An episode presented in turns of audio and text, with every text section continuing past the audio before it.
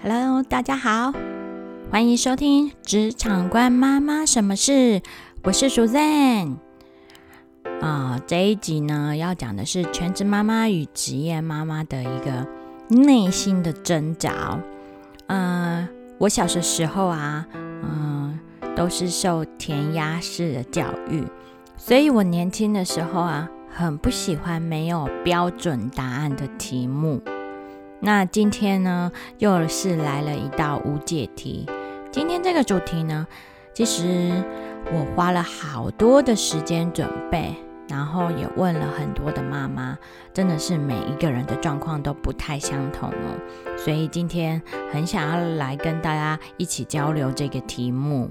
好，听到这边的同时哦，呃，我很想要跟听众朋友工商一下哦。你们能不能现在按一下暂停，然后订阅一下我的职场观妈妈什么事的频道呢？嗯，我知道有很多朋友哦，都已经有订阅我的频道了，但是不要忘记了，你们还要留下五颗星的评分跟评论好吗？你们的每一则评分。对我来说都很弥足珍贵，所以呢，希望你们订阅我的同时呢，也能够留下这个频道的五颗星评分以及评论，按一下没有很难的，拜托拜托。那我就先谢谢大家喽。那回到我们今天的主题哦，啊，刚刚有谈到了嘛，所以今天我会先来谈一下我之前访问的全职妈妈。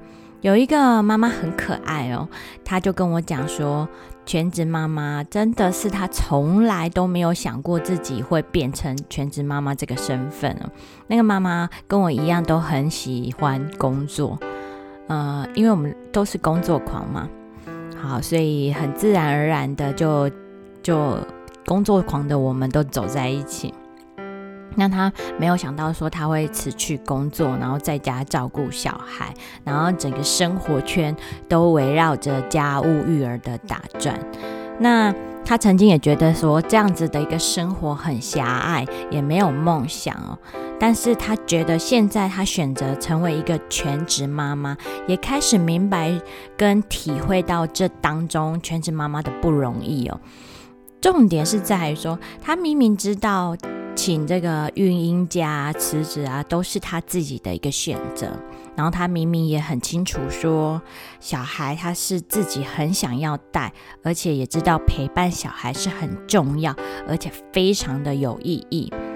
不过人都是这样子哦，呃，家务事嘛。每天就是日复一日，每天早上起来，然后帮小孩子弄三餐，然后打扫、洗衣服等等的，然后就有时候真的会忍不住，很一阵很烦躁，有可能是月经来了哈，生理起来大姨妈总总是很觉得很不舒服嘛，然后很疲倦呐，然后呃有时候心态就是会很负面的一些心情哦。可是，他又同时知道说，全职妈妈本身是有一个使命感，它是一个很重要、无可取代，而且是非常珍贵的一个意义哦。但是每天都在在忙这些很琐碎日常生活事哈，跟以前在工作上会面临到的挑战很不一样。然后不断不断的重复做一样的事情的时候，难免有时候真的会觉得自己很没有价值。那当然，她同时也是自自我鼓励啦。因为全职妈妈要的幸福跟肯定呢，坦白说，你没办法从外人那边得到赞美。比如说以前在工作的时候，然后呃，你会每年会有绩效考核嘛？那主管定期会给你一个指标，说，哎，你你达到主管的呃成绩了吗？你有达到他的期待吗？那全职妈妈没有人，没有人。没有主没有主管这个角色，然后肯定你这个工作任务做得好或不好，那可能就算做得好吧，嗯，可能老公啦、亲友啦，不一定会给你一个很大的赞美，所以这个期待值基本上你是不能把把它放在别人身上的，那只能自己给自己做这样子的一个鼓励跟肯定。好，所以全职妈妈是非常非常需要呃肯定的。我觉得全职妈妈的内心也必须非常要强大哦，嗯，所以她不比就是工一般在工作的人轻松。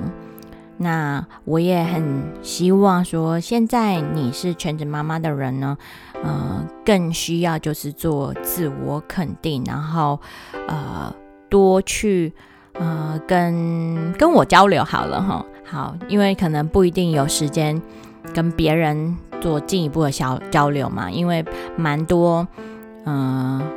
你会你会交流到的，可能也许是小孩子大一点，有去上幼儿园了，然后会跟呃幼儿你就是你你孩子同学的妈妈会有一些交流嘛。但是大部分的时间呢，可能就是处理你自己的家庭跟小孩，要出去跟外面去做进一步的交流，可能是啊难度会比较，因为时间上没有那么的弹性嘛，哈，所以可能会有一些难度，但是没有关系。呃，在网络上也是可以找到呃不同的团体，那在网络上交流也是一个不错的选择，或是来听我的 podcast 跟我交流也很好嘛。好，所以其实圈子妈妈在这个身份上，本来她的责任就会很重，偏偏这个责任又没有执行的，嗯，很难用一个呃实质的价值去定义它。不然，如果以全职妈妈来说的话，她的其实价值应该会比一般上班族是来的更高的。好，所以啊，要自我肯定。好，所以职业妈妈的心态其实是呃也是很烦躁的哦，因为平。坦白讲，要在工作跟家庭取得一个平衡点，是一件很难很难的一件事情哦。只能说，有时候工作多一些，然后有时候家庭生活多一些，那尽量两边都能够去照顾到。以我为例的话呢，我大部分的家事负担呢，坦白讲，不会是只有我一个人做啊，因为如果只有一个人做，一定是做不完的哦。然后，所以是家事负担都是全家大小大家一起做，好，是真的连那个呃读幼稚园的小朋友也会帮忙一起做。那当然，他们负担的是比较简单的，当他们自己在使用，比如说睡前一定要把他们自己在玩的玩具自己要收好。那虽然啊，读幼幼班的妹妹哦，我现在。都还是要三催四请的，请她去收，她才会嗯去收，还很不甘愿的去收。不过至少还有慢慢进步当中嘛。那姐姐是比较愿意收的，那也会指导她妹妹要怎么收。那只是妹妹都不听劝，然后一定要我我来催她，然后她才会开始动手收。那不管怎么样，至少嗯。这件事情是大家要一起去做的。那我知道有很多啊职业妇女，嗯，家事的负担其实坦白讲还是在妈妈的身上哦。嗯，很多嗯自己他自己的家人可能不是不愿意一起负担这个区块，所以会做的比较辛苦，比较累一点。那这个我觉得就是夫妻之间要尽量的去做沟通。那，嗯，可能要适量的把一些呃家事，然后分担给呃你的男人去做这样子。那可能会做的不是很好，但是没有关系，那总比都没有做比较好。好，那当然现在也蛮多是新好男人的，很多男生做的家事也不见得比女生少。那我觉得这就是夫妻生活，他们需要互相去经营或互相去负担的一个部分。以及妇女来说，嗯，基本上一天能够陪伴孩子的时间还蛮少的。嗯，我。我的部分大概只有三十分钟左右，只有这段时间能够专心陪伴。因为你想想看哦，孩子回到家里面以后，然后我们下完班，然后要需要吃晚餐，然后再来就是要洗澡嘛。那洗完澡，我自己的习惯是希望孩子在九点前要上床睡觉，所以九点之前的时间本来就很短暂，所以能够陪伴的时间，坦白讲，这三十分钟就可能只能陪他念念童话故事啦，念念童书啦。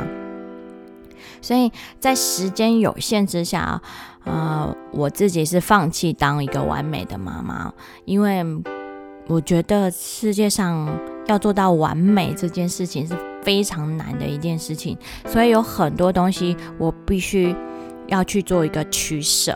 那比如说，我就放弃厨艺啦，我就没有去做饭，因为做饭坦白讲很耗时间。然后做完饭以后还要洗碗筷，那也非常耗时间。当然现在有洗碗机呃的发明了，所以洗碗确实是可以交给洗碗机去做。但是怎么样，你还是要别把时间花在更有效益上面。所以我把更多的时间是呃花陪伴孩子的身上。然后更多时间去倾听孩子他去想要表达的内容，因为毕竟我们这一代在育儿上面跟上一代呃育儿上面的观念已经有很大的不一样了。可能上一代的爸爸妈妈是花更多的时间是赚钱，然后让孩子去补习。那我的部分就会希望说。啊，能够多花一点时间，然后倾听孩子他们想要的是什么，然后陪伴他们。因为毕竟孩子一下子就长大了，他可能呃独立了以后，可能甚至小学五六年级之后呢，他就会有自己的朋友圈了。所以我希望在能够在亲子关系更亲密的时间，然后努力的去陪伴他们。所以呢。如果你还在挣扎，应该要当全职妈妈好，还是当职业妇女好？其实对我来说，这两个身份都非常好。甚至我觉得说，你也不一定要二选一啊。一个人的身份，它不只是只有一种诶。那你可以想想看，有什么方法，就是让你呃更能够乐在其中的。你不要想说我一定只能当一个职业妇女，或是我只能当全职妈妈。你可以两者都去兼顾，然后甚至全职妈妈也不一定是全职啊，她可能现在也有很多的妈妈是啊，比如说还有兼职做，比如网拍啊这样子的一个规划。我也认识这样妈妈，而且她也做得很好，两者都都兼顾。虽然钱赚的不是说像上班族的那么的多，至少在生活上的零花钱。是有余充裕的的运用的一个资金可以去做，那我觉得也是蛮好的。那甚至呃前段时间我也会去规划一个时间，就是让比如说让我那时候产后嘛，想要呃快一点恢复身材，所以我就花时间去健身房运动，然后想要就是身材赶快瘦下来这样子。那我就是。时间很紧嘛，那你还要带小孩，那你还要工作，基本上是没几乎没有时间的。但运动这种东西，你就想办法要把它挤出来。所以我那时候就是利用吃晚餐的时间去，也就是说我没有吃晚餐，我把晚餐的时间拿去运动了。那所以，嗯，这当中就有一点点去做一个取舍，但我觉得还好，不吃晚餐对我来讲不是很很很重要的。那而且。吃东西又不一定只有晚餐的时间可以吃，所以我觉得只是一个观念的一个转换，那身份就可以很多样的去做一个变化。所以，如果当你的内心还在挣扎着，究竟是要继续工作还是全职带小孩，其实我觉得我们要想的是，要怎么样让自己有一个获得一个自我的价值感。首先要怎么样去安顿好自己，然后确定自己到底想要用什么方式来过未来的一个生活。那中间你需要随时相信自己的选择，然后同时也要不断的去检检视自己的选择性，这个对不对？然后在必要的时候呢，其实再重新去做调整就好了。